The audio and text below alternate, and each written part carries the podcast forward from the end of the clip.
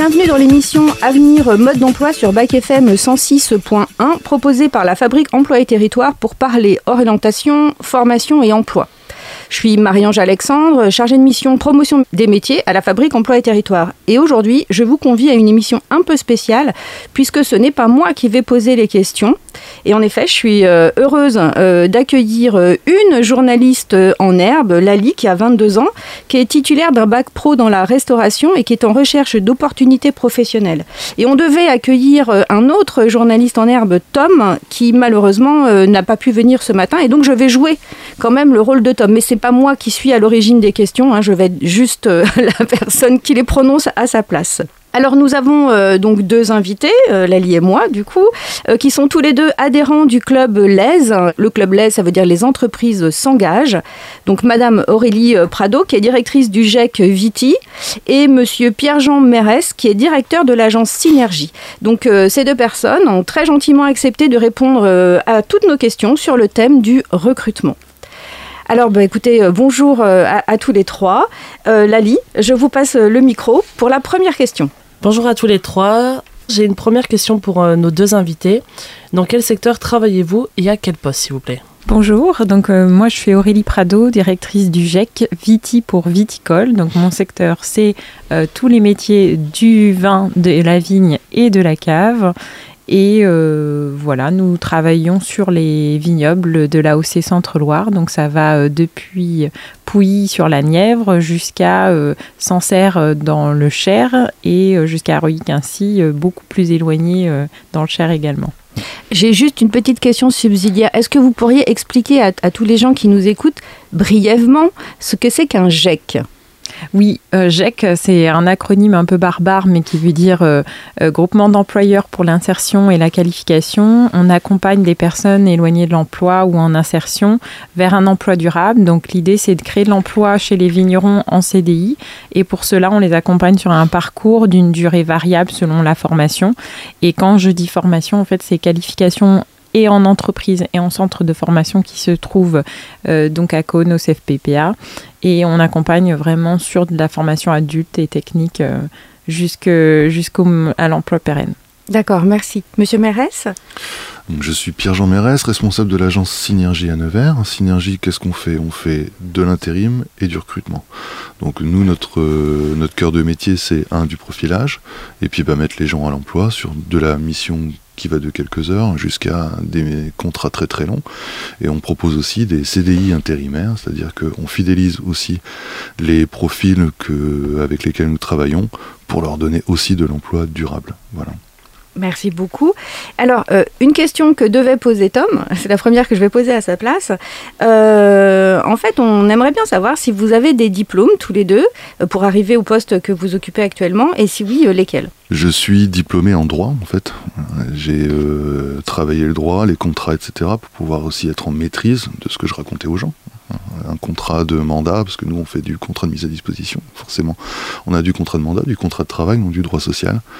Et puis euh, voilà, comme ça, ça nous permet de pouvoir euh, pallier à toutes les éventualités, le panel est large, des situations. Euh, moi, j'ai fait un master en aménagement du territoire et tourisme. Et c'est vraiment ce qui le caractérise, ce diplôme, c'est aménagement du territoire au sens développement des projets sur les territoires. Donc un bac plus 5, ça permet surtout bah, d'acquérir de la technicité et puis ensuite d'accompagner les acteurs sur le terrain. J'ai une question pour vous. Dans un CV, est-ce que vous regardez plus les diplômes ou l'expérience et surtout pourquoi? Nous, on regarde les deux. Euh, ça dépend des postes, en fait. Euh, les, diplômes sont importants euh, dans le sens où ça nous permet d'évaluer un certain niveau de réflexion et de capacité à se former, à être ouvert, à être finalement en capacité de se qualifier. Euh, néanmoins, on ne fait pas que ça. On regarde aussi des gens qui n'ont absolument aucun diplôme et pour lesquels l'expérience va énormément compter. Et parmi ces expériences, je préfère euh, préciser que hum, l'expérience ne doit pas être finalement incohérente ni dissolue. Ce qui est important, c'est que ce soit un ensemble cohérent euh, qui se rapporte à des hum, intérêts, qui se rapporte à une continuité dans le temps aussi, euh, qui soit pas trop haché et qui se justifie euh, d'une passation d'expérience à une autre sans trop de rupture. Voilà, c'est ce qu'on regarde sur un CV. Moi, je considère le CV comme un support. C'est un support sur lequel nous, recruteurs, on va travailler. Ce qui m'intéresse aussi beaucoup, c'est quand même la personne qui pose ce CV, qui transmet ce CV.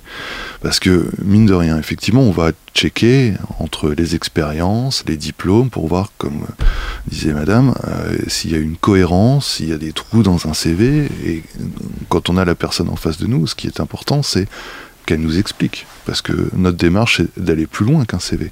Parce que généralement, ce qu'on voit dans l'intérim, c'est que des CV, ils sont plus ou moins bien fait. Il y a des niveaux, il y a encore une fois un panel très très large.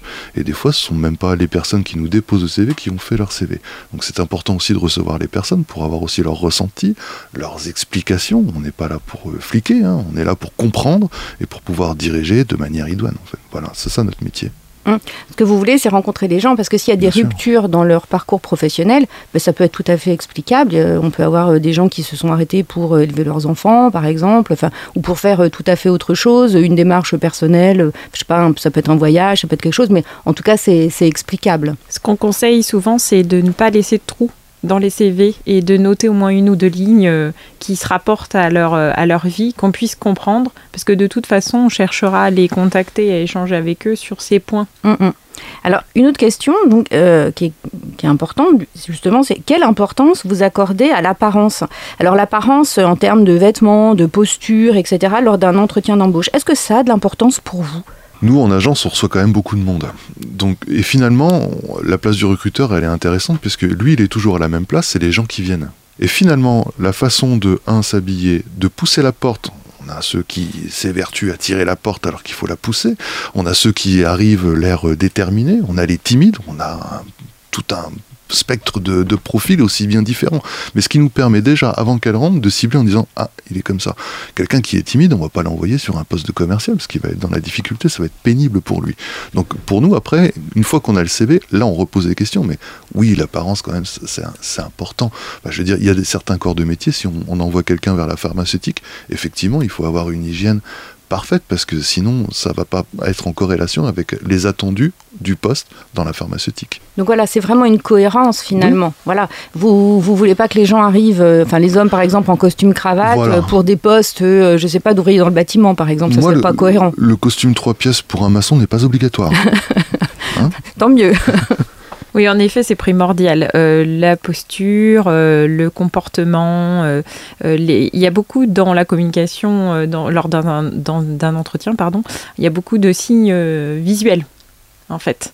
Donc nous, c'est ce qu'on va analyser en tant que recruteur, effectivement, qui, qui se cache derrière cette présentation, parce qu'en une demi-heure, on ne peut pas comprendre tout. Mais on, voilà, il y a plein de, finalement, il y a plein de petits signes qui vont nous informer. Si on doit conseiller une personne qui souhaite se présenter en entretien, il faut faire très attention et à sa tenue et à sa posture sans être non plus trop dans le jeu. Parce que euh, si elle veut vraiment trouver quelque chose qui corresponde à sa personnalité, euh, il faut vraiment jouer franc jeu hmm. là-dessus aussi. Oui, mais c'est un petit peu comme la rencontre amoureuse, quoi. Parce que si on, se présente comme étant quelqu'un qu'on n'est pas, il y a un moment donné, on va attirer des gens, et voilà, qui sont attirés par des gens que nous ne sommes pas. Donc ça ne peut pas coller à un moment donné. Donc voilà. Ok, bah, je comprends bien. Comment considérez-vous l'avis des candidats sur leur ancien poste? Alors en fait, la question, je pense que, mais Lali, vous allez peut-être me, voilà, c'est de, par exemple, si vous euh, vous interrogez euh, un candidat ou une candidate sur un ancien poste et que vous dites ouais, euh, ça, s'est très mal passé, etc. parce que mon chef ne voulait rien savoir, ne voulait rien entendre. Voilà, comment est-ce que vous considérez en fait ce qu'il va vous dire sur ces anciens postes? Quelle place vous accordez à sa, à son estimation, on va dire, à son évaluation? C'est bien ça la question. D'accord. évidemment, on va l'écouter et c'est plus pas dans le fond réellement, mais dans la formulation que ça va encore une fois nous donner un faisceau d'indices sur la personnalité du candidat. Comment il affronte une situation de conflit, Qu'est-ce qui retire d'une situation compliquée Puisqu'en fait, on en traverse tous hein, des situations où on sent mal au sein d'un job, où ça s'est pas bien passé. Donc, euh, on va pas euh, finalement euh, réellement s'attarder là-dessus. On va vraiment euh, regarder le candidat et sa posture, et sachant qu'il y a aussi l'enquête de référence que nous, on mène euh, derrière, qui va euh, révéler un certain nombre de choses, et on va voir si ce que nous dit le candidat est en cohérence avec ce qu'on a pu entendre des précédents employeurs. Donc voilà, ça fait partie du, boulot, de notre boulot d'analyse d'un CV. Donc l'enquête de référence, si vous voulez bien développer, parce que je suis absolument persuadée que tout le monde ne sait pas ce que c'est. L'enquête de référence, c'est une enquête qu'on mène en tant qu'employeur. On demande l'autorisation euh, du candidat, on ne la fait pas si euh, il ne le souhaite pas. Euh, et cette enquête, elle est très simple. Elle consiste à appeler des précédents employeurs et de poser des questions qui ne doivent pas porter préjudice au candidat, qui doivent être au maximum neutres.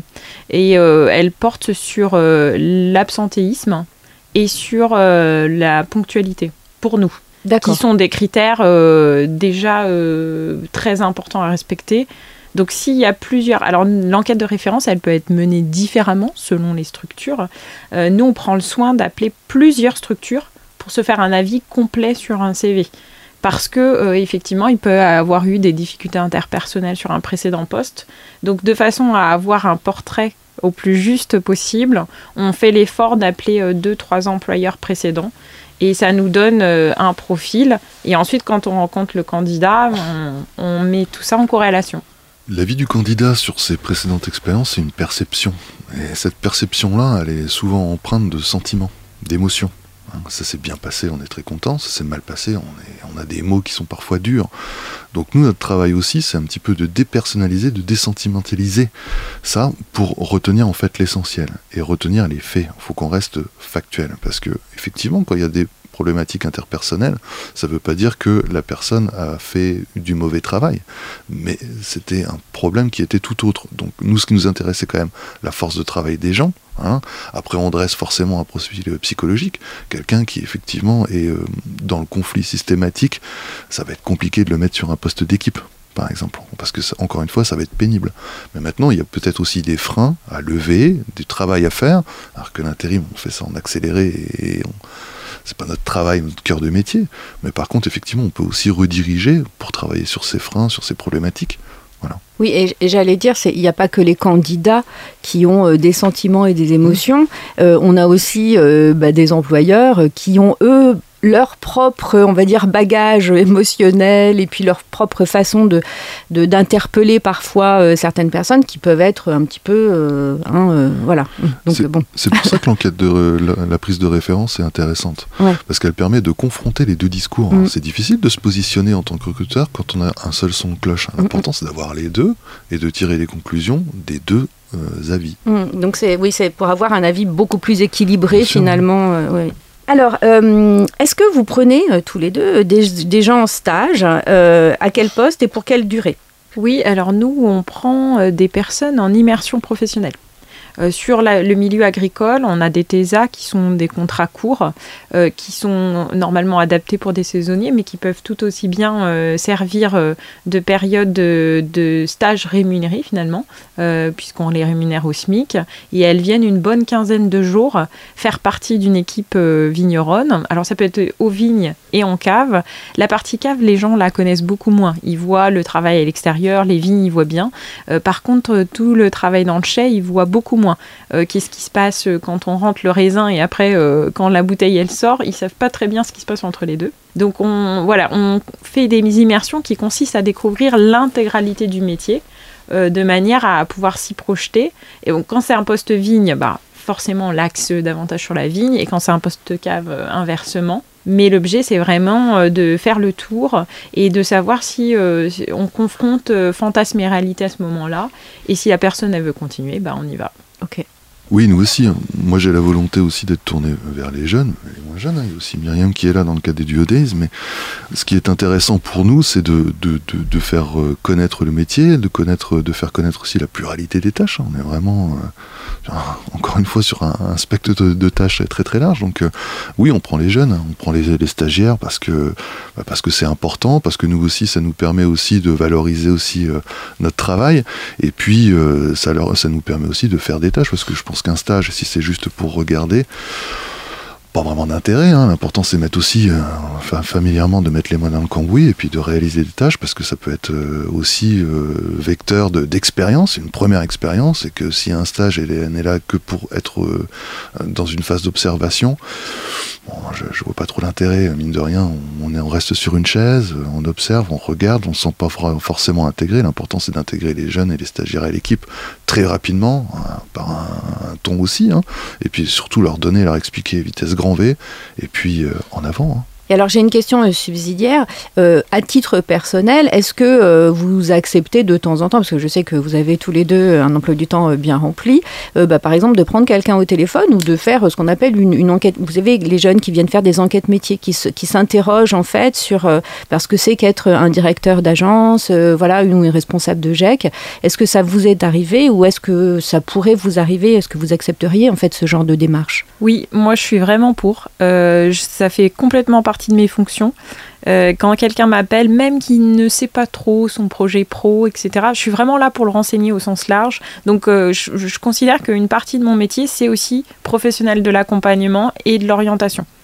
Euh, et après, c'est vrai que j'aime bien cet espace où on peut dialoguer avec quelqu'un parce que généralement, il en sort bien. Quoi. Il se dit Ah, j'ai eu enfin quelqu'un au téléphone avec lequel j'ai pu discuter. C'était peut-être pas la voie vers laquelle je, voulais m'orienter. Et parfois, il y a des bonnes surprises. Parfois, on le réoriente vers quelqu'un d'autre. Donc je trouve qu'on a un rôle euh, central euh, de, bah, de parler de nos métiers euh, et, de faire de l'orientation.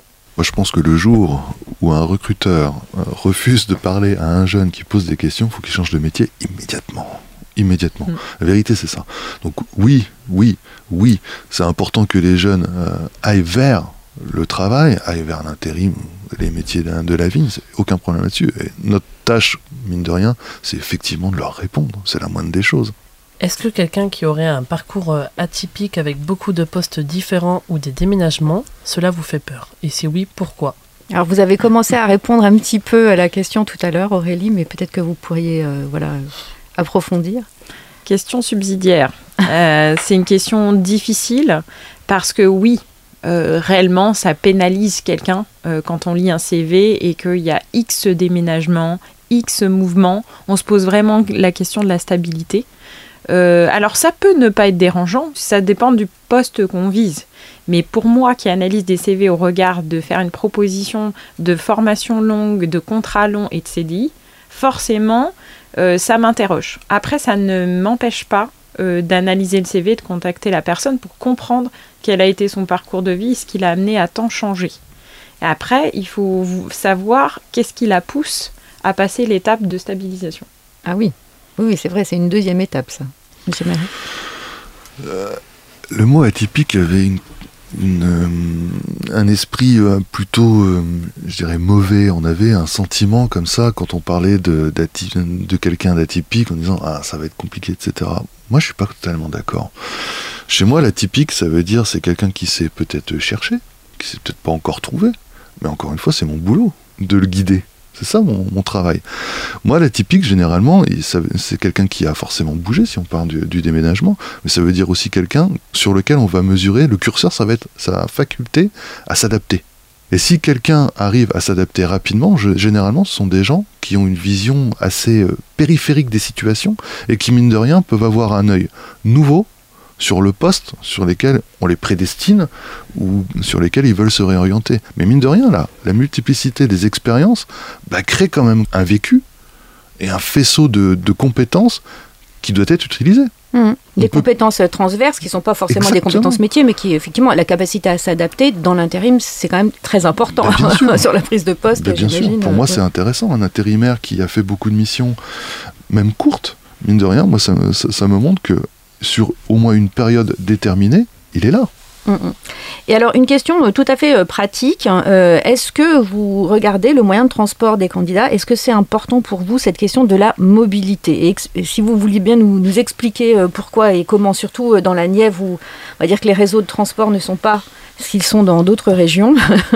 Donc, voilà. J'ai envie de dire oh que oui. on ne ferme pas de porte, mais c'est vraiment un gros handicap aujourd'hui de ne pas avoir de moyens de mobilité. Dans un département comme le nôtre. Euh, nous, employeurs, euh, au sein du GEC, on a un vrai rôle de se rapprocher des acteurs de la mobilité pour essayer de les tirer et de développer ça, parce que c'est complètement anormal aujourd'hui qu'il y ait des territoires qui soient euh, laissés pour compte avec très peu de moyens de se rendre au travail. certes, des candidats qui n'ont pas de mobilité, mais derrière, il faut faire quelque chose du côté de la puissance publique, ça c'est certain. donc, quand un candidat n'a pas de mobilité, euh, on, le prend en compte. Nous, ce qu'on fait au niveau du Cher, et pas encore de la Nièvre, mais du coup, j'en profite pour faire un petit appel auprès des acteurs de la Nièvre, c'est qu'on a mis en place avec un partenaire qui est un garage solidaire, le Gaz 18, une navette. Et cette navette, c'est un transport à la demande, c'est-à-dire qu'elle vient chercher nos candidats chez eux, au pied de leur porte, et elle les amène tous les jours au boulot. Elle les ramène et elle va aussi sur le centre de formation. Donc comme ça, ça rend possible leur parcours. Et en plus, il y a une conseillère mobilité qui les aide à passer le permis. Donc mm. c'est ça qu'il faut faire. C'est qu'il faut euh, se, nous s'organiser aussi pour donner les moyens. Euh, il y a plein de parcours de vie, euh, il y a plein de raisons pour lesquelles on peut ne pas avoir de permis. certes, il faut inciter ces personnes à passer leur permis, mais il ne faut pas les bloquer non plus. et c'est à nous de trouver notre part de solution pour les aider. Est-ce que la mobilité sur notre territoire est un sujet oui, clairement. Est-ce que euh, être mobile, c'est une valeur ajoutée à votre CV Clairement aussi? Oui. Bon, maintenant, j'entends dire, euh, dans la Nièvre, il faut la voiture. Euh, c'est un constat aujourd'hui qui est triste, mais c'est la vérité quand même. Parce que si on n'a pas la voiture, si on n'est pas mobile, ben, on réduit encore une fois le champ du possible. C'est la vérité. Donc aujourd'hui, maintenant, la mobilité, elle est souvent adossée à un autre thème qui est l'écologie. si on met tout le monde en voiture, qu'est-ce qu'on veut pour notre Nièvre dans, dans 10 ou 20 ans? Est-ce qu'on veut de la voiture tout le temps? Je suis pas sûr. Effectivement, l'offre de services des transports en commun doit être sincèrement repensée, en lien aussi avec les entreprises. Quand on voit certaines entreprises où les bus passent à 8h30, bah, c'est compliqué quand une prise de poste, notamment de poste dans l'industrie, se déroule à 7 h Comment font les gens? Les gens, mm-hmm. c'est peut-être pas qu'ils veulent pas bosser, c'est comment s'y rendre? En vélo, je veux bien, l'été jusqu'au printemps, c'est très bien. Bon, à partir de maintenant, on a vu ce matin, ça commence à pincer. Hein. Oui, oui, c'est ça. Puis euh, après, y a, quand il pleut, parce que moi, je, fais beaucoup de vélo. quand, il pleut, c'est très dangereux. Enfin, surtout dans les endroits, dans les territoires où les gens ne sont pas habitués à avoir des, vélos. Euh, dans les territoires où il y a beaucoup de vélos, euh, même s'il y a beaucoup de voitures, les gens sont habitués. Donc, c'est très différent. Donc, ça, pose une question de sécurité. Au sein même de l'ADN, il y, a ce problème de mobilité. Mm, On ne mm, mm. peut pas aller n'importe où sur des horaires de travail standard. C'est dingue.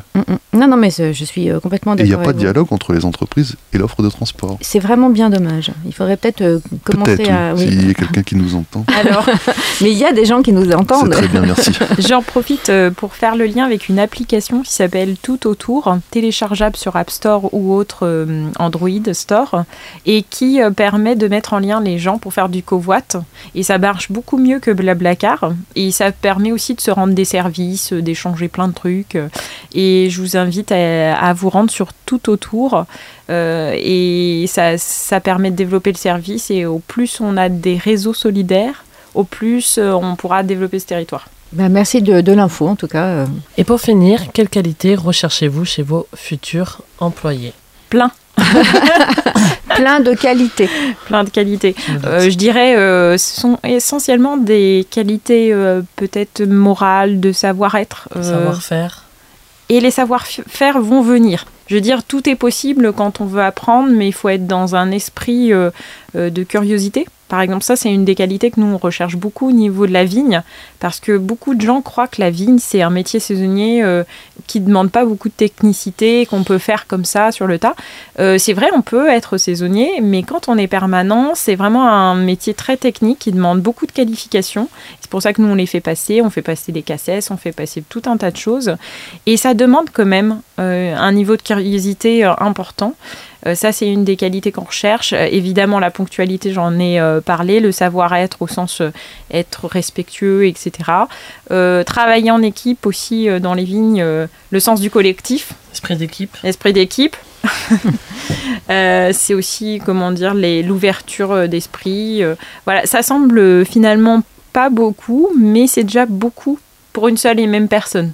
Donc voilà, ça paraît simple comme ça, mais c'est pas si simple à trouver. Monsieur Mérès, tout un tas de qualités aussi, vous cherchez.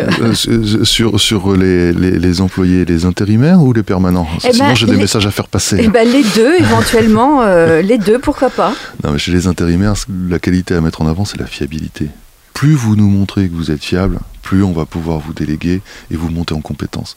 Ce qu'il faut savoir aussi chez Synergie, c'est que nous, on n'est pas contre euh, faire de la formation et former, faire monter en compétences les gens. Nous, c'est gagnant-gagnant, mine de rien. Maintenant, bon, il faut nous montrer quand même un minimum aussi. Hein. On va débloquer des heures de mission pour amener vers la, vers la formation, mais oui, la réactivité, quand on vous appelle, ne, ne, revenez pas vers nous à 10h30, la voix un peu chien qui vient de se lever en disant oui, je, vais venir à 14h. Non, venez, venez, venez maintenant. Donc la réactivité. Chez les permanents, je dirais pugnacité, anticipation, réactivité. Voilà, merci. Ok. Bon, je crois que le message est passé. Bon, alors on arrive à la fin de l'émission. Je remercie euh, Lali euh, pour ses questions euh, pertinentes, très pertinentes. Et puis aussi l'autre jeune qui avait formulé les questions avant, puisque moi j'ai prêté ma voix, mais c'est pas moi qui suis à l'origine des questions. je remercie évidemment Aurélie Prado. Je le rappelle, vous êtes directrice du GEC Viti. Et monsieur Pierre-Jean Mérès, vous êtes directeur de l'agence Synergie. Et merci d'avoir euh, bien voulu se prêter, enfin vous prêter à, cet exercice qui est peut-être un petit peu euh, particulier. Nouveau. Oui, avec nouveau. plaisir. Et en ce qui nous concerne, on se retrouve le mois prochain sur Bac FM 106.1. N'oubliez pas que vous pouvez écouter ou réécouter l'émission en podcast sur le site internet de Bac FM, mais aussi sur le site de la Fabrique Emploi et Territoire. Et ce site, c'est lafabriqueemploi.fr avec un seul E au milieu. À très bientôt.